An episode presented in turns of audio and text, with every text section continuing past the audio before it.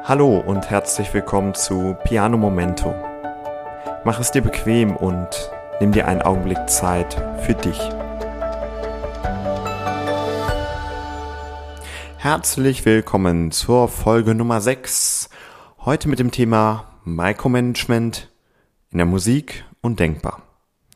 Es hat sich so ergeben, dass eine ganze Reihe von Unternehmern zu meinem Bekanntenkreis dazugehören und durch den regelmäßigen Austausch mit ihnen kommt es einfach regelmäßig vor, dass ich von den Herausforderungen höre, die Unternehmer regelmäßig haben. Und klar, erst recht, wenn ein Unternehmer erst einmal Mitarbeiter hat, dafür Verantwortung trägt und das Unternehmen möglicherweise wächst, es also darum geht zu expandieren, dann gehört es für Unternehmer auch immer dazu, Aufgaben abzugeben, zu delegieren, Mitarbeiter zu führen, Prozesse zu definieren und dafür zu sorgen, dass Aufgaben in Zukunft auch ohne die Mitwirkung des Unternehmers gelingt.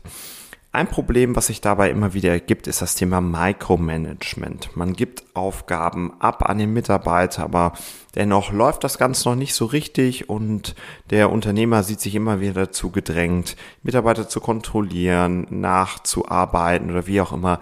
Jedenfalls gelingt es ihm irgendwie nicht, da wirklich loszulassen, die Aufgaben abzugeben und die Mitarbeiter wirklich selbstständig diese Aufgaben erledigen zu lassen und möglicherweise sogar Fehler zu machen. Wie gesagt, Micromanagement, ein großes, wichtiges Thema und aus dieser Rolle rauszukommen, ist mit eine der Schlüssel ähm, Dinge, die ein Unternehmer meistern muss. Warum erzähle ich heute davon? Ich glaube, dass ich als Musiker mit dem Thema Micromanagement auch irgendwo zu tun habe, beziehungsweise ich heute viel mehr davon erzählen möchte, warum Micromanagement auch im Bereich von Musik keine sinnvolle Sache ist. Nun, für mich ist es vor allem auch als Dirigent ein wichtiges Thema. Ich bin nun als Dirigent ausgebildet. Ich ähm, gebe regelmäßig Konzerte als Dirigent, arbeite natürlich mit Chören, aber auch mit Orchestern regelmäßig zusammen. Und als Dirigent stehe ich als Leiter vorne, habe womöglich bis zu 100 Leute, die meinem Dirigat folgen, die ich anleite. Und auch da ist es so, in der Regel ist die Probenzeit, die wir haben, extrem knapp. Meine Aufgabe als Leiter des Ganzen, als musikalischen Leiter, ist es in dieser wenigen Probenzeit, dieses Team aus so vielen Leuten irgendwie zusammenzuschweißen, in eine Richtung zu bekommen, dass am Ende eine musikalische Aussage steht und dass das Ganze gemeinsam gut funktioniert. Und da ist es enorm wichtig, dass ich als Leiter schaffe, möglichst zeitsparend die Dinge zu vermitteln. Und dazu gehört es gerade auch, dass ich nicht anfange, jedes einzelne Detail zu erklären, nicht anfange, wo genau, wie exakt nun lauter und leiser gespielt werden soll, wie die einzelne Note artikuliert werden soll, sondern meine Aufgabe hier ist es, eine Vision zu geben, wie das Ganze am Ende aussehen soll, wie welchen Klang ich am Ende haben möchte, welche Idee dieses Stück bekommen soll. Und mit dieser Idee nehme ich die Leute mit, nehme ich die Musiker mit und ähm, bringe die Musiker dazu, wachsam aufeinander zu hören, aufeinander zu reagieren, sich anzupassen und dafür zu sorgen, dass sie als Team gemeinsam letztendlich diesen Klang auf den Weg bringen. Und so gebe ich sehr viel ab. Durch mein Dirigat gebe ich nur Grundparameter mit, zeige aber letztendlich nie die genauen Details, ganz feinen Details, sondern das übernehmen die einzelnen Musiker für sich. Und meine Erfahrung zeigt auch, versuche ich zu zu hart einzugreifen, zu kleinteilig zu, äh, zu dirigieren, dann gerät das Ganze in Stocken, dann läuft es nicht mehr von alleine und es wird unrund, es arbeitet nicht mehr so frei also gerade in meiner Rolle als Dirigent habe ich die Erfahrung gemacht, loslassen, vertrauen, abgeben, das ist der richtige Schlüssel, um schön Musik machen zu können. Jetzt sagt ihr vielleicht, okay, als Dirigent, gut, aber wie ist denn das als Einzelmusiker? Und auch hier kann ich sagen, auch als Pianist, wo ich ja womöglich für mich alleine spiele, ist das auch ein wichtiges Thema. So verrückt das klingt, denn auch wenn ich spiele, ich kann nicht die ganze Verantwortung bei mir haben sozusagen und nicht im Detail alles klären. Warum? Ist jetzt wahrscheinlich die Frage. Nun, wenn ich anspruchsvollere Klavierliteratur spiele, dann ist zwangsläufig so, dass diese Bewegungsabläufe so schnell vonstatten gehen. Sie sind so komplex, das kann ich alles nicht bewusst steuern. Sondern der Weg, um solch schwere Literatur zu spielen, geht immer dadurch, dass ich mir jede einzelne Herausforderung anschaue, sie verstehe und sie dann übe. Und durch dieses Üben und ständige Wiederholen ist es so, dass ich mein Unterbewusstsein trainiere.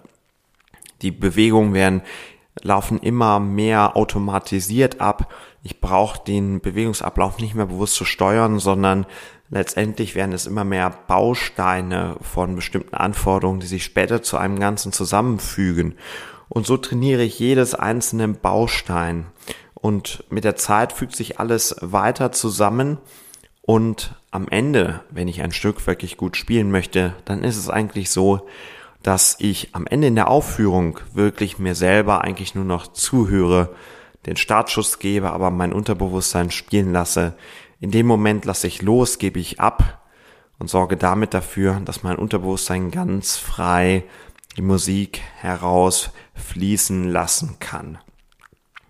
Versuche ich bewusst irgendwo nochmal einzugreifen oder habe ich nicht lang genug trainiert, um diese Bewegungsprozesse wirklich aus dem Unterbewusstsein abspielen zu können, dann wird man das immer merken. Dann wird man immer merken, dass ich versuche irgendwie einzugreifen. Man, der Zuhörer merkt, dass es hier nicht wirklich frei aus mir herauskommt, sondern dass es irgendwo hakt, dass es irgendwo ruckelt, dass ich versuche, alle Dinge noch zusammenzuhalten.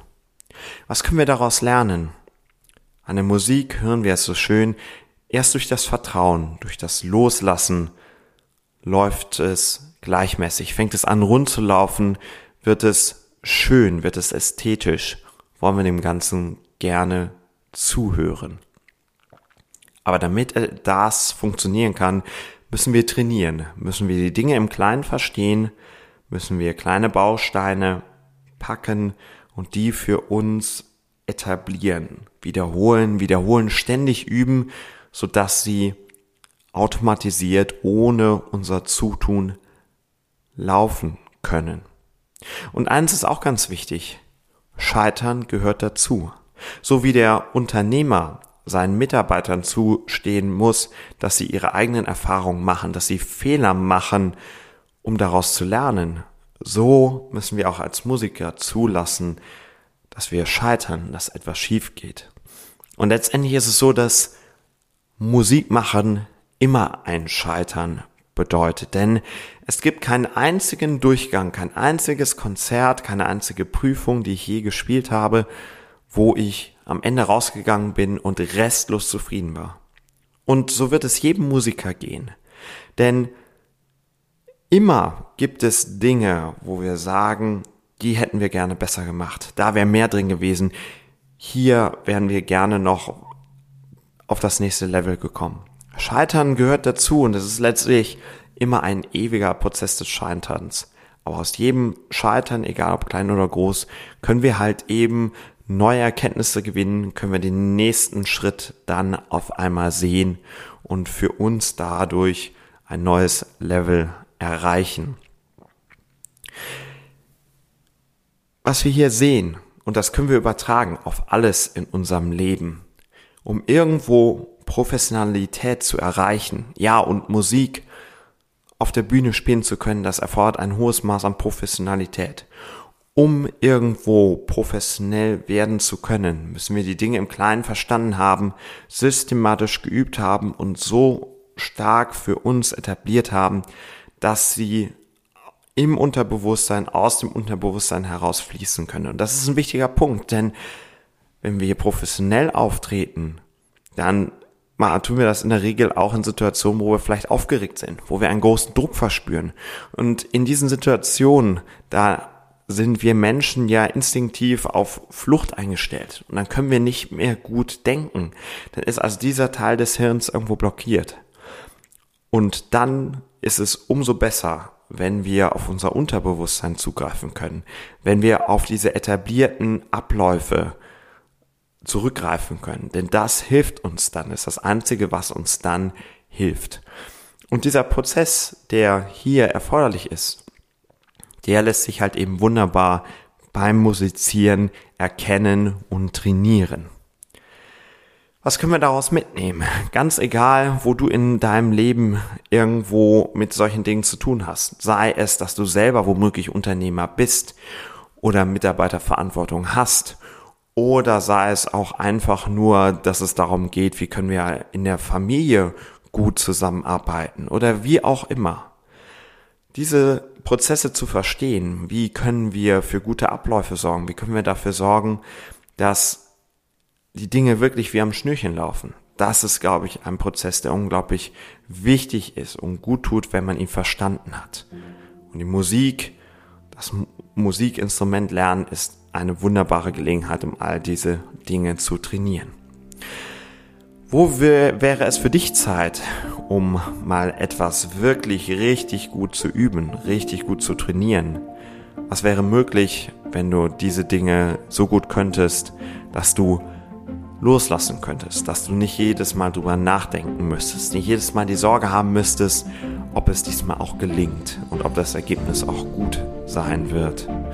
Was wäre für dich möglich, wenn du die Sicherheit hättest, dass du keine Angst mehr haben musst, dass das Ganze auch wirklich funktioniert? Ich glaube, hier liegt viel für dich drin verborgen. Ich hoffe, dass diese Folge für dich eine Anregung in diesem Bereich war. Denk gerne mal drüber nach und wir hören uns dann beim nächsten Mal.